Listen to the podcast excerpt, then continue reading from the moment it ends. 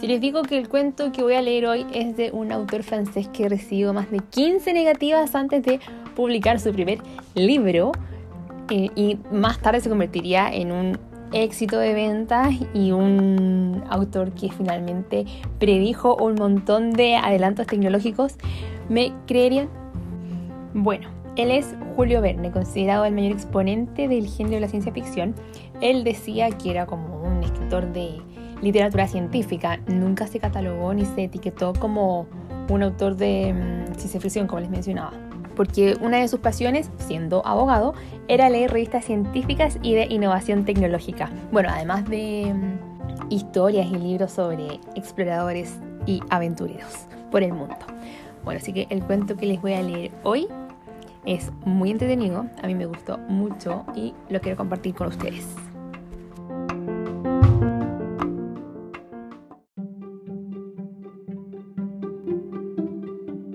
Un expreso del futuro. Ande con cuidado, grito mi guía. Hay un escalón.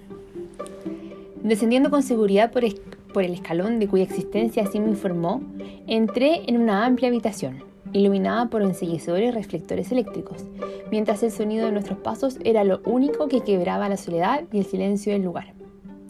¿Dónde me encontraba? ¿Qué estaba haciendo yo allí? Pregunta sin respuesta.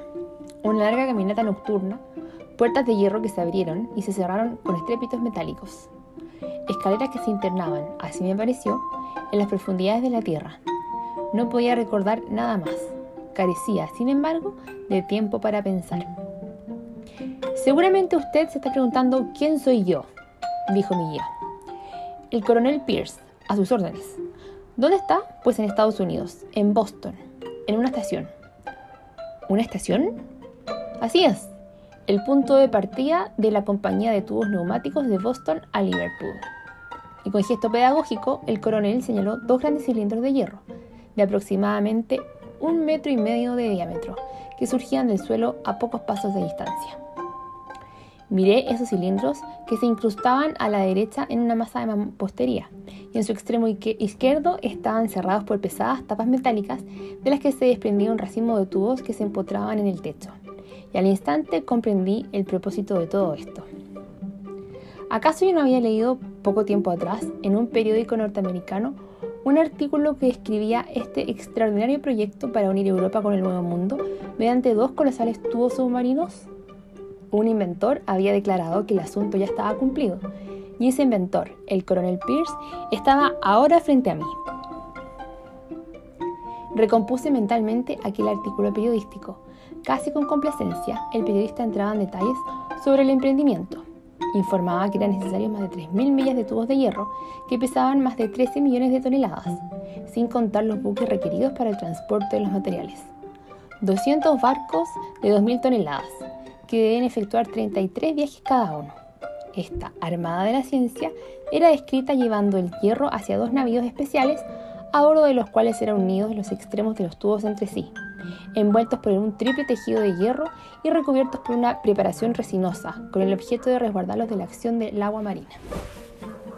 Pasado inmediatamente el tema de la obra, el periodista cargaba los tubos, convertidos en una especie de cañón de interminable longitud, con una serie de vehículos que debían ser impulsados con sus viajeros dentro, por potentes corrientes de aire, de la misma manera que son trasladados a los despachos postales en París. Al final del artículo se establecía un paralelismo con el ferrocarril, y el autor enumeraba con exaltación las ventajas del nuevo y usado sistema. Según su parecer, al pasar por los tubos, debería anularse toda alteración nerviosa debido a que la superficie interior del vehículo había sido confeccionada en metal finamente pulido. La temperatura se regulaba mediante corrientes de aire, por lo que el calor podría modificarse de acuerdo con las estaciones los precios de los pasajes resultarían sorprendentemente bajos debido al poco costo de construcción y los gastos de mantenimiento.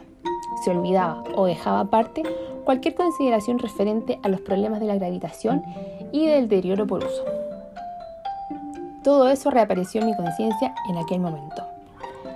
Así que aquella utopía se había vuelto realidad, y aquellos dos cilindros que tenía frente a mí partían desde este mismísimo lugar, pasaban luego debajo del Atlántico y finalmente alcanzaban la costa de Inglaterra.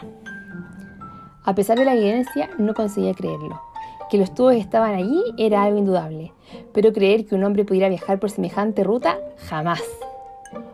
Obtener una corriente de aire tan prolongada sería imposible, expresé en voz alta aquella opinión.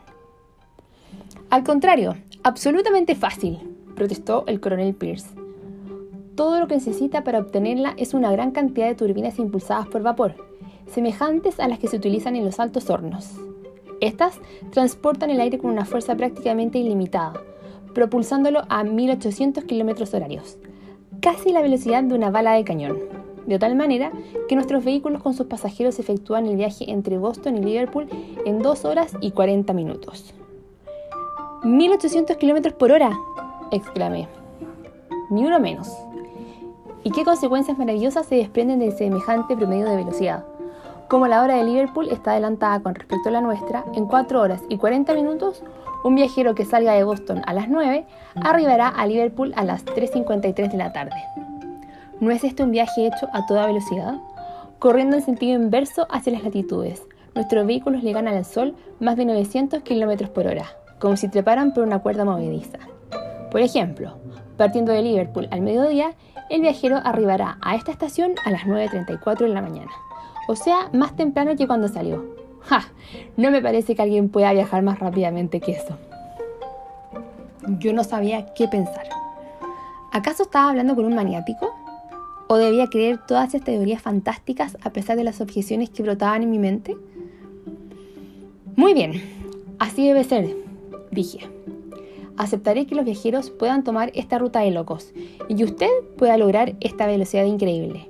Pero una vez que la haya alcanzado, ¿Cómo hará para frenarla? Cuando llegue a una parada, todo volará en mil pedazos. No, de ninguna manera, objetó el coronel, encogiéndose de hombros. Entre nuestros tubos, uno para irse, el otro para regresar a casa, alimentados consecuentemente por corrientes de direcciones contrarias, existe una comunicación a cada juntura. Un destello eléctrico nos advierte cuando un vehículo se acerca. Liberado a su suerte, el tren seguirá su curso debido a la velocidad impresa, pero mediante el simple giro de una perilla podemos accionar la corriente opuesta de aire comprimido desde el tubo paralelo y de a poco reducir a nada el impacto final. ¿Pero de qué sirven tantas explicaciones? ¿No sería preferible una demostración? Y sin aguardar mi respuesta, el coronel oprimió un reluciente botón plateado que salía al costado de uno de los tubos. Un panel se deslizó suavemente sobre sus estrías y a través de la abertura así generada alcancé a distinguir una hilera de asientos, a cada uno de los cuales cabían cómodamente dos personas, lado a lado.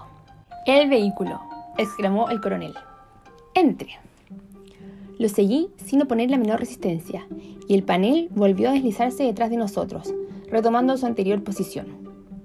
A la luz de una lámpara eléctrica que se proyectaba desde el techo, examiné minuciosamente el artefacto en que me hallaba. Nada podía ser más sencillo.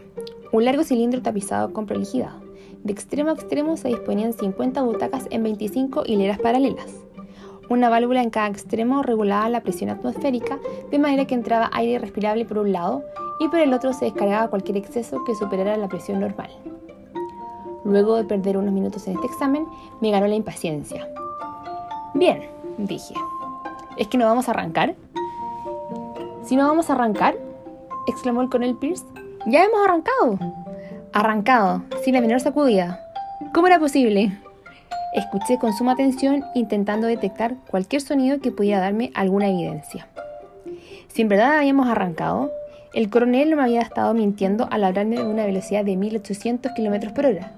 Ya debíamos estar lejos de la Tierra, en las profundidades del mar, junto al inmenso oleaje de cresta espumosa por sobre nuestras cabezas, e incluso en ese mismo instante, probablemente, confundiendo al tubo con una serpiente marina monstruosa, de especie desconocida.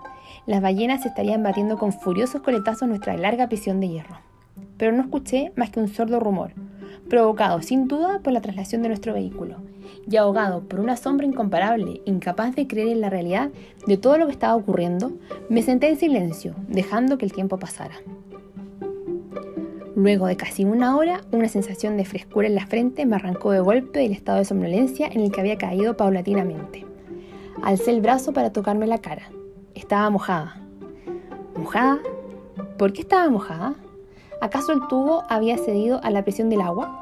una presión que obligadamente sería formidable, pues aumenta la razón de una atmósfera por cada 10 metros de profundidad. Fui presa del pánico.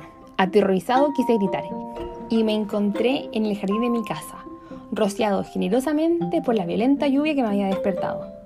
Simplemente me había quedado dormido mientras leía el artículo de un periodista norteamericano referido a los extraordinarios proyectos del coronel Pierce, quien a su vez, mucho me temo, también había sido soñado.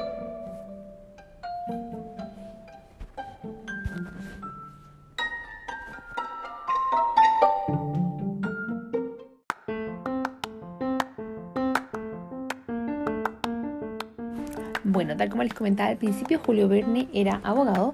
Él ejerció su carrera sin mucho interés, pero siempre mantuvo la disciplina de estudiar y de investigar y escribir sobre todo los temas que eran de su interés. Al, lograr su estabilidad económica, se logró dedicar 100% a la literatura y llevó el interés que tenía por los temas del ámbito científico, la tecnología, las aventuras, a mezclarlo con la literatura y esto que trajo consigo la presentación de grandes avances tecnológicos para la época. Estamos hablando de un autor del siglo XIX. Eh, y fueron adelantos como la televisión, los submarinos, los globos aerostáticos, las naves espaciales, solamente por mencionar algunas. Eh, mientras él defendía que todo esto eran predicciones que se basaban más que nada como en la lógica de los avances que ya existían en la época, como que estaba adelantando un poquito más, según él.